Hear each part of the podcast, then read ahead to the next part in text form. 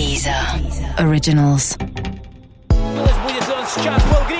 ESPN Deezer apresentam Correspondentes na Rússia, com João Castelo Branco e Ulisses Neto.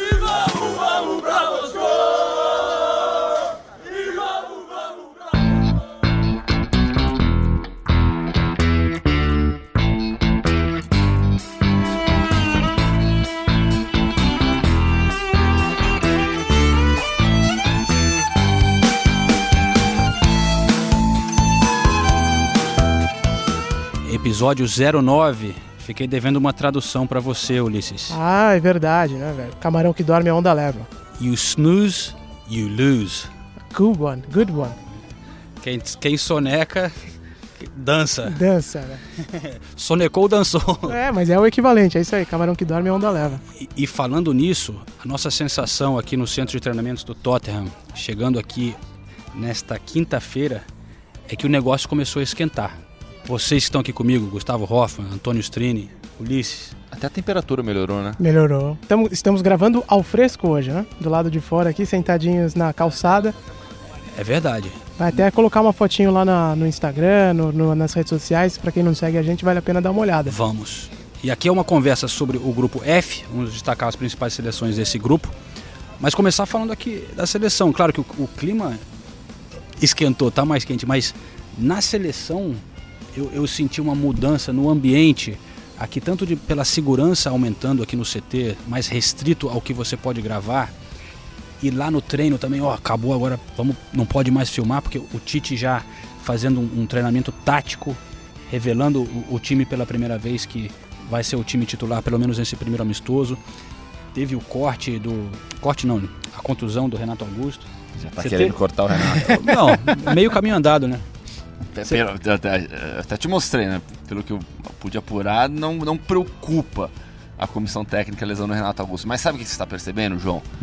Que a Copa tá chegando. É, mas é isso que eu tô falando, tá ficando É mais isso. sério o negócio. É, é isso mesmo. Esquentou, deu, deu um próximo passo, não é aquela Foco, coisa, ah, né? chegou aquecimento, não sei o quê, todo Até mundo. coisa simples, porque se a gente contar os primeiros dias, que a gente chegava aqui, colocava tripé no meio do estacionamento, do lado do outro campo, eu, eu estranhei, porque você não faz isso aqui na Inglaterra nunca, né? Falei, olha, a CBF deve ter alugado o negócio inteiro, porque a gente tá gravando onde quer, faz o que quer aqui dentro. Hoje já não foi assim, né? Hoje já veio segurança com aqueles segways, né? Aquela, aquela motinha modernosa lá. Que- Já veio com, com a mão na câmera, falou, vai, aqui não vai filmar e tal. Já mudou esse ambiente também. O que, que significa pra você isso, Tonhão? Você acha que é. É isso aí? Tá chegando mais perto? A sensação na gente também, no nosso trabalho? Ah, sim, com certeza. Eu acho que é o que eu tava, eu comento assim, às vezes é que parece que é um ambiente mais profissional que tem dentro da, da seleção, né? O pessoal tá realmente preocupado com, com tudo. O trabalho da imprensa fica restrito nisso, realmente, mas é que é o momento de eles também, eles, eles também precisam desse foco, dessa concentração agora que a Copa tá chegando e já tem um amistoso daqui três dias, né? Então eles querem esse tempo assim, ó, isso daqui é, vocês estão aqui, a gente vai ajudar no que for preciso, mas esse tempo é nosso. Agora eu queria perguntar pra vocês que muita gente lá no Brasil me fez essa pergunta também. Eu falei, ah, não, não sei, não tem como dizer. Vamos ver se vocês têm alguma resposta mais eloquente que a minha. Dá pra sentir eh, em relação ao grupo se o Neymar tá pronto mesmo, se o Neymar ainda é dúvida pra estreia, em relação ao que a gente tem visto das atividades e das coletivas. Vocês têm alguma opinião em relação a isso ou acha que, acham que ainda é precoce fazer alguma análise? A gente percebe, e a gente até comentou isso enquanto a gente estava almoçando antes de vir para cá, é que o, o pé do Neymar ele ainda incomoda. É, isso ainda é um pouco nítido. Você percebe que ontem, por exemplo, ele deu a impressão de que ele estava trocando bandagem porque devia estar incomodando a chuteira, né? Eles deixam eh, mas ele ainda não consegue fazer todos os movimentos, ainda tá uma... e são três meses parado, né? Então a gente também não quer que o Neymar já chegue com tudo aqui, é dificilmente isso vai acontecer. Mas o grupo vai falar que ele tá melhorando tudo, mas a gente percebe que ainda é algo que incomoda. É, o, o que eu vi no primeiro dia aqui, eu relatei nos boletins para a SFN Brasil, foi, foi isso. O Neymar saindo bem frustrado do treino, sentou ali, estava incomodado. N- n- não quer dizer que ele tem um problema com a lesão, nem que está mais atrasado do que ele esperava, mas que Não tá feliz, né? ele não tá está confortável. 100%, o que é. normal voltando de uma operação, né? Passa por confiança isso. Clinicamente, ele já está 100%. Ele não tem mais nenhum problema clínico. Mas precisa de ritmo de jogo, precisa recuperar a confiança, é, perder o medo. Os atletas falam muito sobre isso. Perder o medo de machucar de novo, de colocar o pé numa dividida, de, de poder arriscar e com a certeza que você vai se machucar. Então falta isso pro Neymar. E ele só vai recuperar jogando. Então, é, a indicação do Tite é de que ele começa no banco contra a Croácia, mas vai jogar. Certeza absoluta. E quem sabe já contra a Áustria, aí ele começa jogando, porque ele precisa de ritmo de jogo, precisa recuperar a confiança. Vamos falar do grupo F então? Vamos, que é um grupo bem interessante. Temos um material muito legal sobre o México, uma entrevista com o Tite Arito, com jornalista e tal, mas mais uma vez eu dei aquela moral para a Argentina, ordem alfabética. não, não é favorito. Porra, não, João, que isso? Dá moral pro campeão do mundo, velho? é sacanagem. Alemanha, Hoffman, você que seguiu na última Copa, quando a Alemanha ganhou lá no Brasil, chega como favorita? Para mim é a principal favorita. Hoje eu vejo pela ordem Alemanha, Espanha e Brasil como os três melhores times, como as três melhores seleções da atualidade. É, a Alemanha conseguiu renovar parte do elenco, chega com um time com jogadores experientes, é, aliados a jogadores jovens e talentosos. Então, você tem uma base ainda do time campeão do mundo. Claro que parte dessa base parou de jogar. Né? Não, não parou de jogar, mas saiu da seleção ou parou de jogar. Então você tem o Schweinsteiger que está na Major League Soccer, não joga mais. Schweinsteiger para mim foi o melhor jogador da final da Copa. É, Miroslav Klose parou de jogar, Felipe Lam parou de jogar, Manuel Neuer, ninguém sabe como que vai chegar na Copa do Mundo, não jogou nessa temporada, mas tem outros grandes goleiros lá, o Ter Stegen, por exemplo, assume a, a, a bronca tranquilamente. É, a base da defesa é a mesma, Boateng e Hummels, é, com o Hector fazendo a lateral esquerda e o Kimmich fazendo a lateral direita. Meio campo, Tony Kroos, Kedira, continuam por lá. Thomas Miller, o Özil, Timo Werner, uma peça nova nessa, nessa engrenagem. Então, para mim é uma Alemanha muito forte, é a melhor seleção do planeta. Contra o Brasil, usou um time misto, não conseguiu superar a seleção brasileira, que lá foi importante demais para o Brasil, mas é, a Alemanha para mim chega muito forte, muito bem organizada. É, a gente pode, eu, eu, poderia ficar citando aqui vários jogadores, sabe? O Goretzka, por exemplo, é outro atleta que vem ganhando espaço. E então, o Guts? É um time muito forte. O que, que aconteceu com o Guts? Não, então é isso que eu... o, o, o Guts, infelizmente, ele não conseguiu dar sequência na carreira. O, com, com os problemas físicos dele, o é, Guts é um jogar. Bernard, né? É, ele, ele, ele, não conseguiu jogar no Bayern. O Bernard que fez gol em Copa do Mundo, né? Ele, ele não é. conseguiu jogar no Bayern fez o gol do título, né? Sim, mas só passagem. isso, né, cara? só, só um isso.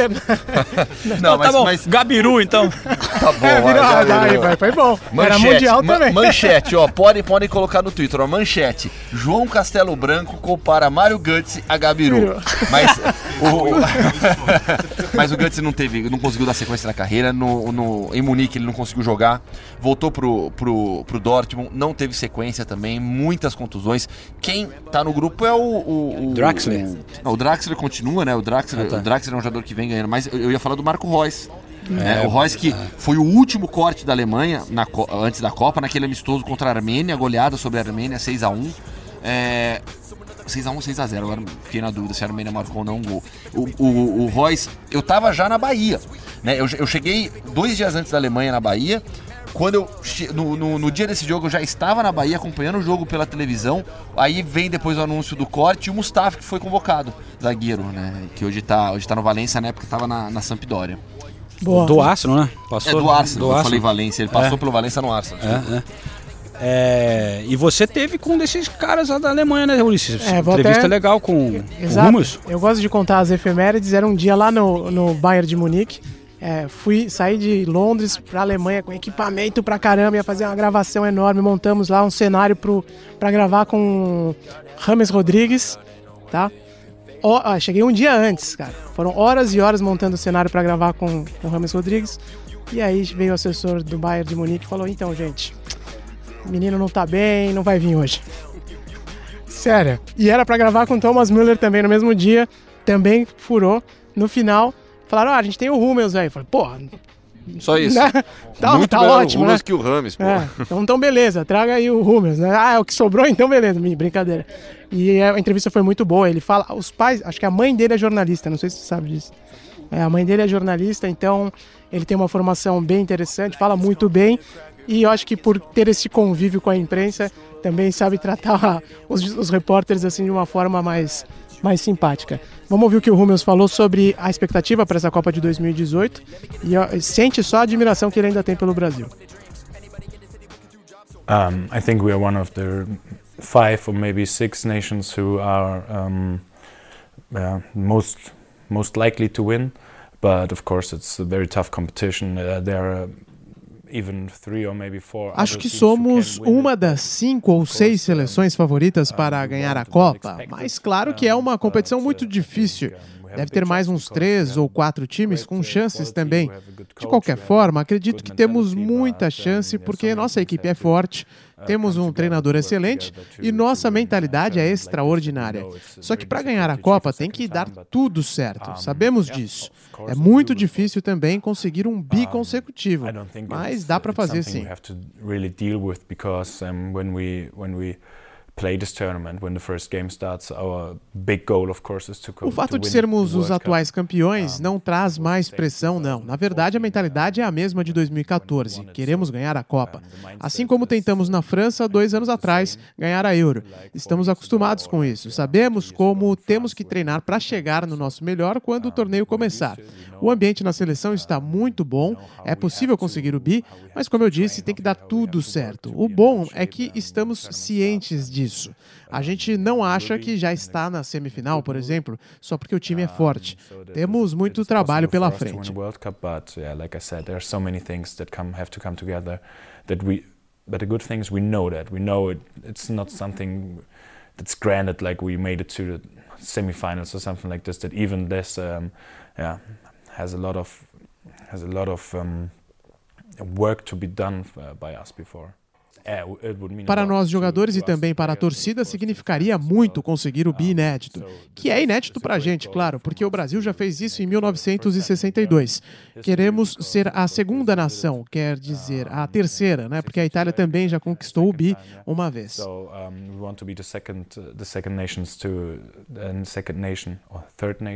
Third.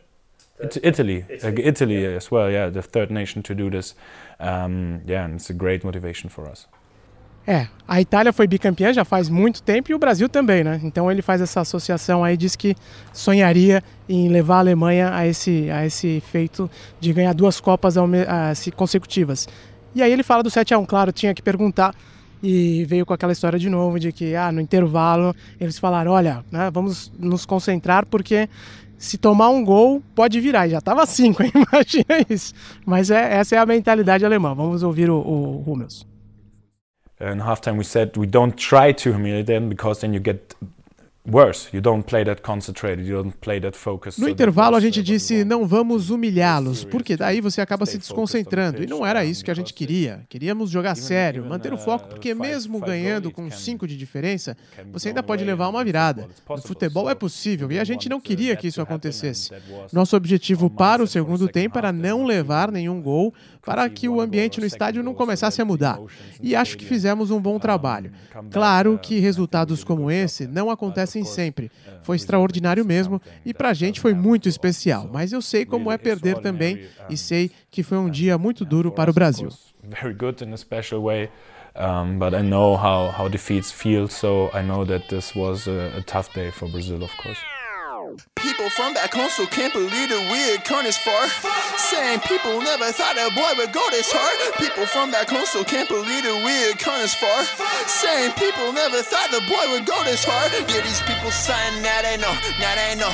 You might not respect their image, but you will respect the flow. I'm saying, ooh, don't try to tell me what the squad can do. Sabe que eu tenho uma história desse sobre o Rummels, né, no 7 a 1 porque não sei se vocês se lembram, né? Logo depois do 7 a 1 surgiu aquela história que a Alemanha, eh, os jogadores da Alemanha teriam conversado entre si no vestiário e falado: "Não, vamos tirar o pé, é, para não para não humilhar o Brasil, não vamos humilhar não, o Brasil, Brasil tal" eu, na época eu consegui apurar com algumas pessoas da Federação Alemã, sabe, não teve nada disso. Nada disso. O Rummels, por exemplo, não, você acha, a mentalidade alemã, vocês vão entender o que, eu vou, o que eu vou dizer. O Rummels ele sai no intervalo porque ele vinha já com problemas físicos durante toda a Copa e o Joachim viu, decidiu o seguinte, pensou o seguinte, 5 a 0 acabou. Classificados já. Já era. É só manter o, o, no, no, segundo tempo que acabou. Tira o Rummels já poupando para a final. Ele poupou o Rummels para a final já no segundo tempo da semifinal e colocou o Mertesacker para jogar. E o que eu apurei na época foi é, a conversa, o que os jogadores falaram, a mensagem no vestiário foi: pessoal, vamos jogar com seriedade, mas agora não, não, te, não teve essa de vamos é, é, é, não vamos humilhar o Brasil. É foco na final. Sabe? Então, tanto é que quem marca os gols no segundo tempo é o Chule, que entra na segunda etapa. Isso aí. Olha, muito bem. Agora falamos em espanhol. México. México, arriba, arriba. Tonhão é paraguaio, né, Tonhão? Filho de, filho de Paraguai. Então ah, fala fluentemente. Gostaria de falar mais até, mas, é, mas eu consigo virar muito Vamos bem. escutar o sotaque aí do Tonhão. Muy bien amigos de ESPN Brasil, uh, direto de Paraguai, acá em Londres, com a seleção brasileira. Profissa, hein? Cara, a gente cruzou aqui no, no, centro de imprensa, no Tottenham, com um jornalista mexicano. Então, ninguém melhor para dar uma atualizada no que, que eles acham, né, de como está chegando o México. Vamos conferir essa conversa que eu tive agora há pouco. Vale, gracias por hablar con nosotros. Eh, ¿Cómo te llamas? Rodrigo Lara.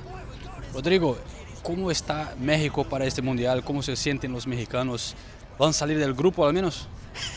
sí, en México toda la gente, toda la afición, toda la industria estamos muy muy felices, muy metidos ya de cara al Mundial de Rusia. Las expectativas siempre altas con la selección mexicana. Cada cuatro años eh, esperamos grandes cosas de nuestros jugadores, de nuestra selección. Ahora tenemos un técnico muy interesante, Juan Carlos Osorio, el colombiano, ha venido haciendo un excelente trabajo. Nos calificó en primer lugar de la CONCACAF eh, sin, sin, con muy pocas derrotas y eso alienta, la verdad, muchísimo a toda la afición de, en el país. Y tenemos un grupo muy complicado con Alemania con Suecia, con República de Corea del Sur, pero todo el mundo está muy expectativo en que podamos ver a México eh, en la siguiente fase y va a ser un cruce muy interesante porque posiblemente sea con la selección brasileña, con el Scratch du Oro, entonces va a ser muy difícil después de, de la fase de grupos, pero todo todo se puede pasar en una Copa del Mundo, siempre jugamos muy bien contra los brasileños, siempre se les juega el tú por tú, la última Copa del Mundo en Brasil en, su casa,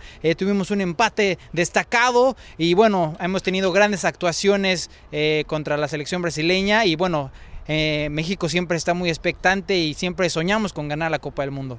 ¿Quién es la, la, gran estrella en este momento? Los, los mejores jugadores que tienen. Tenemos ahorita una selección llena de jóvenes. Tenemos eh, jugadores experimentados como Chicharito Hernández, que es el estandarte de la selección mexicana. Pero yo quiero destacar a a Rodrigo, el Chucky Lozano, que ha tenido una temporada excepcional con el PSV en Holanda y ha tenido grandes actuaciones, eh, se llevó muchísimos goles y yo creo que él es el estandarte ahora de la selección, es el referente, es, el, es la joven figura, es la joya del equipo mexicano del Tri y vamos a tener grandes promesas con él y con muchos jugadores. Vale, muchas gracias. Quizás nos vemos entonces en la segunda fase de, del Mundial. Para se despedir, ¿cómo es un típico saludo mexicano de, de, o, o, de fútbol, algo así? Vamos, viva México, que vamos a ganar el Mundial. ¡Viva México! Graças, viva. Tonhão, é, ele fala bem rápido, né? Talvez alguns ouvintes não entendam tudo. Eu não vou pedir para você traduzir tudo, porque a galera vai, vai pegar o, o, o básico assim do que ele falou e, e é legal para treinar o espanhol. Mas ele citou um cara que ele falou que ele acha que é um, um destaque do México, que pode ser. O, claro, ele falou que o Titiarito ainda é a grande estrela, mas ele citou dois caras aí que estão chegando. Um deles. Como é que é? Chuck? O Chuck, brinquedo assassino. Caraca! que história é essa? É o... Por que, que o cara chama Chuck? Então, velho? Irving Lozano, ele foi contratado pelo PSV nessa última temporada, fez 17 gols na Eredivisie, ajudou o time a ser campeão. E, e virou uma, uma, febre no México. Esse cara, ele, ele é do Pachuca, ele foi revelado pelo Pachuca, e ele saiu da cidade dele e foi morar né, nas instalações do Pachuca. Moleque de 11 anos, né? Ele se escondia embaixo da cama para assustar os amigos. e aí ele ganhou exatamente o apelido do Chuck, o brinquedo assassino. Ah, é boa história. E, e ele é um cara assim, ele é uma estrela ascendente, já teve nome ligado ao Chelsea, já teve nome ligado ao Everton. Então, assim, a Premier League, ao que parece, é o próximo destino dele. E ele é um cara muito bom mesmo, ele é habilidoso, ele costuma jogar pela ponta esquerda do ataque, mas é um cara muito móvel. Então, assim, é um cara que Assim, o Titiarito ele não teve a sequência que ele gostaria, acho que aqui no, no West Ham, né? Mas o Irving Lozano chega voando, É, assim. o, o. Titiarito até que foi bem na Alemanha, né, no Leverkusen, né? Sim. Bastante. mas no West Ham realmente não foi nada bem. E eu tive uma conversa com ele há algumas semanas e, e ele tem uma história muito legal, o Titiarito, de família, né, cara? O Titiarito que é a pequena ervilha, né? O pai que era o Tíchero, né? Que é a ervilha pelos olhos verdes. Mas é, esse nome Hernan, Javier Hernandes vem de, pô, é a terceira geração indo para a Copa do Mundo. O, o Hernandes já jogou, mas acho que vai para a terceira agora, né? Terceira. Terceira. Mas escuta só ele falando das origens do futebol na família dele. Sí, mi abuelo por parte de mi, de mi madre fue el que comenzó todo, jugó ahí toda su carrera en, en Chivas ahí de Guadalajara y después este, mi madre, su hija, este, conoció a mi padre, que también es, eh, fue futbolista, él no jugó en Chivas, pero jugó en varios clubes ahí en México y también en la selección nacional. Y los tres podemos eh, decir que jugamos una Copa del Mundo, ¿no? Mi abuelo jugó la de, no me acuerdo si era Suiza 54, él marcó un gol contra Francia, luego mi papá estuvo presente en el Mundial del 86 y yo en estos últimos dos mundiales he estado, ojalá pueda estar en el de Rusia, este, pero sí, todo comenzó desde, desde mi abuelo.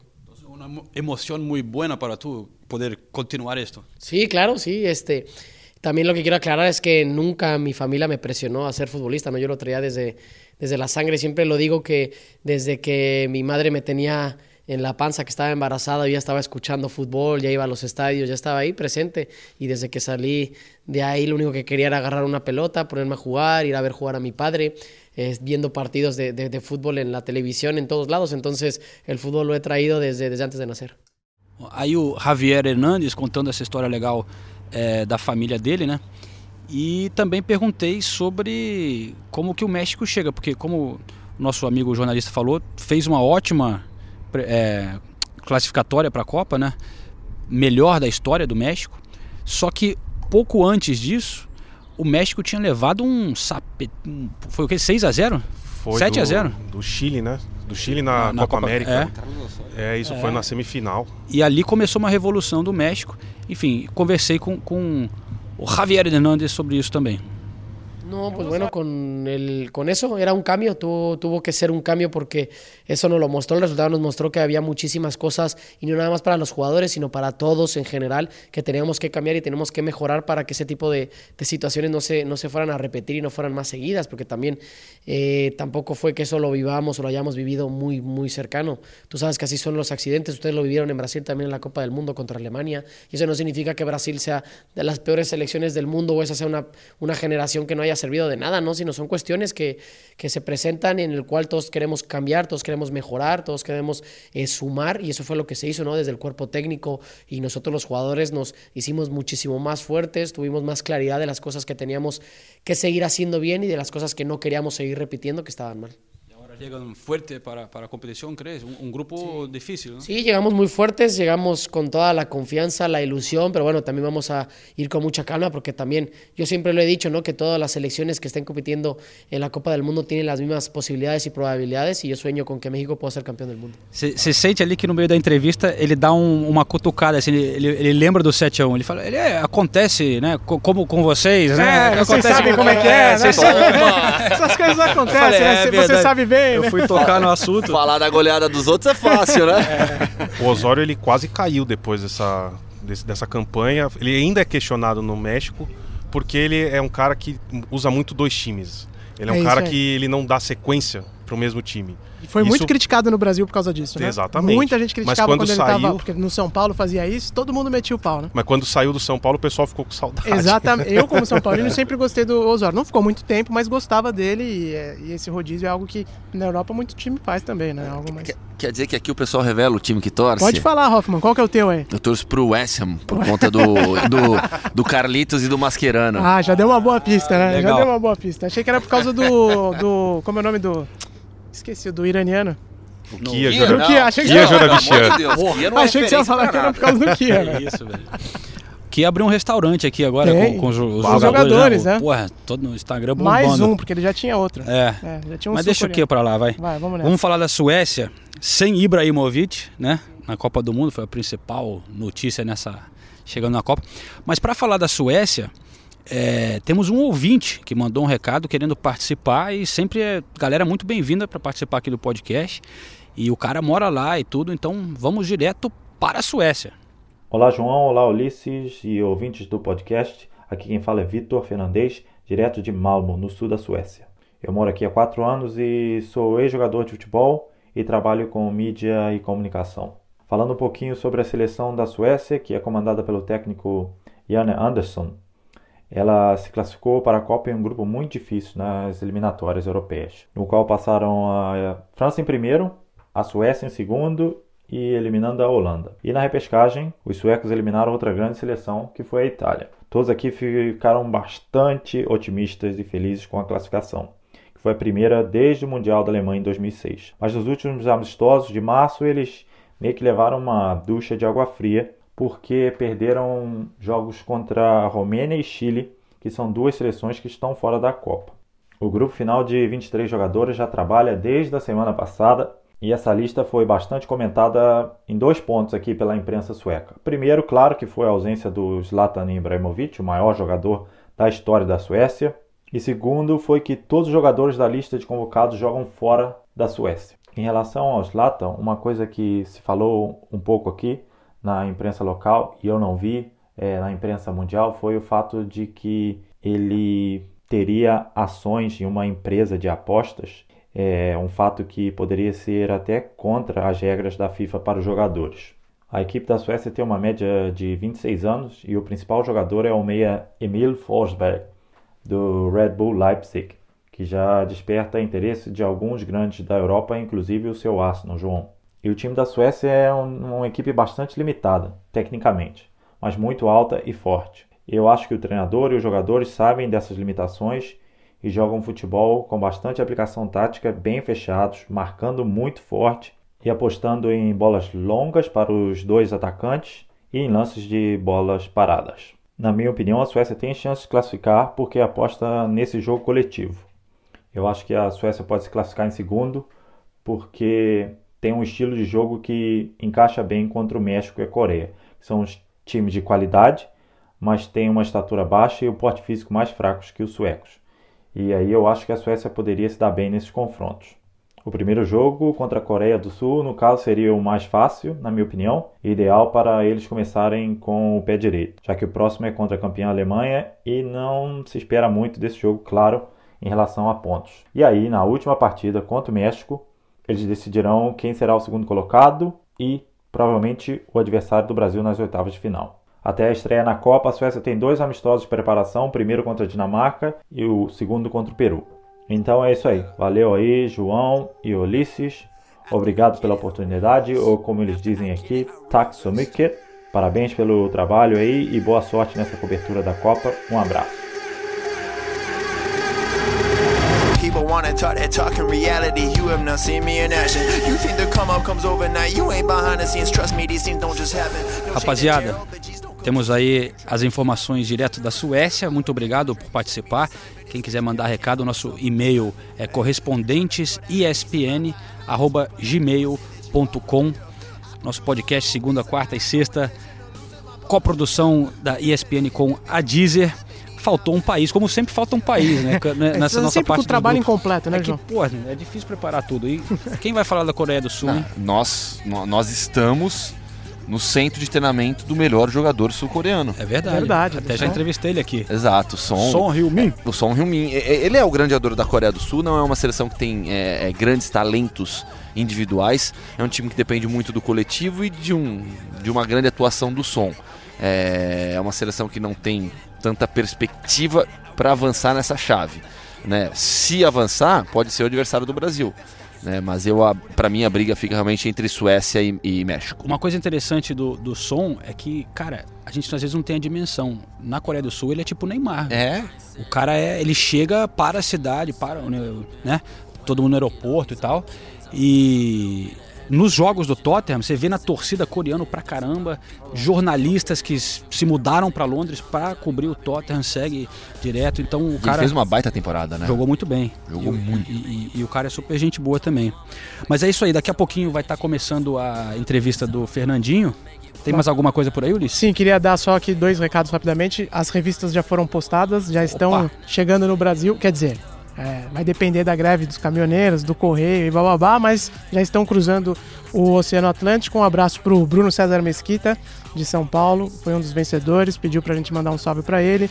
E também pro Robson de João Pessoa, que foi o outro é, sorteado, Robson Mendes da Silva.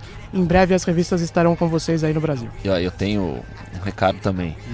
Uma, uma mensagem para todos os fãs de esportes que se solidarizaram comigo em relação aos donuts. Todo mundo que ouviu o último episódio vai entender. recado, o né? João ainda não me levou para comer donuts, tá? Isso é uma, uma, uma falha grave. Aqui no CT do Tottenham não tem donuts, mas tem pretzels. Então, ó, ó, ó a moedinha, ó. Já tá indo lá na Já venda vou lá na machine. máquina lá pegar para mim. Ó, a gente não tomou uma cerveja ainda, mas eu sei que você já, Camden já foi pra night. Eu Mas vi no já- Instagram ali já. Mas hein, eu meu? já te levei pro. ah, o, o repertório assim de comida e tal tem sido. Não, Hã? pô, tá ótimo. A gente, hoje, hoje a gente comeu a, a Steak and Ale Pie. Steak and Ale Pie, a torta Ah, de no carne Corner? espetacular. Não foi naquele, mas Não foi, foi num, no- num pubzinho ali onde a gente. Não, não, o João tá fazendo muito bem o, o trabalho. Muito obrigado. Dunkin' Donuts não tem aqui, né? Deixa o Donuts pra lá, Rafa. Quero Depois- ver não, na- tô te devendo. Quero Vou- ver na Rússia, João, porque eu sou vegetariano, então você me arrume Nossa uns restaurantes legais lá, hein, velho. Galera, daqui a pouquinho vai começar a coletiva de imprensa do Fernandinho aqui no CT do Tottenham. Então, quem quiser escutar um trecho dessa entrevista, Fernandinho que arrebentou no Manchester City, fala muito bem, confira o trecho extra, o bônus na Deezer. Estará lá parte do episódio número 9, é, esse especial. E para a gente encerrar aqui, eu chamo também a participação de um ouvinte dos Estados Unidos que deixa um recado estimulando aí a galera a mandar os recados de áudio pelo nosso e-mail que você pode também participar com a gente. Venha com a gente no Correspondentes na Rússia. Valeu, galera. Valeu, pessoal. É Um abraço. Bom dia, Lu João. Bom dia, Ulisses. É, quem fala é Augusto César de Moraes, paranaense, São Paulino e cientista. Mandei uma mensagem pro João pelo Twitter.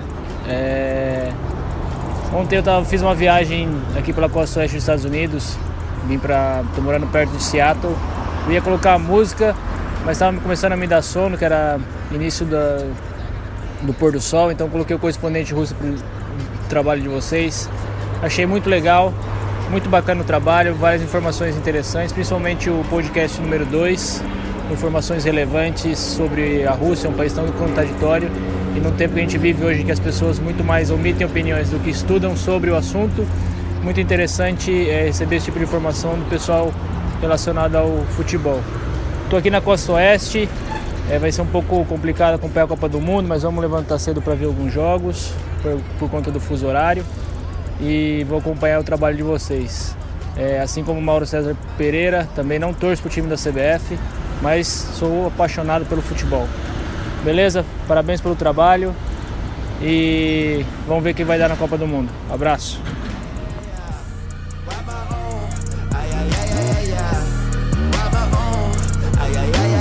But I look like riding mortal waves. God can flood the earth for 40 days. Centered up to show me your remains. Watch the haters wash away with time. Narrow gate could take me up the Broadway. Seen them swagger jack the flow in broad day. Just the thing that mess with me the long way. Deezer. Originals.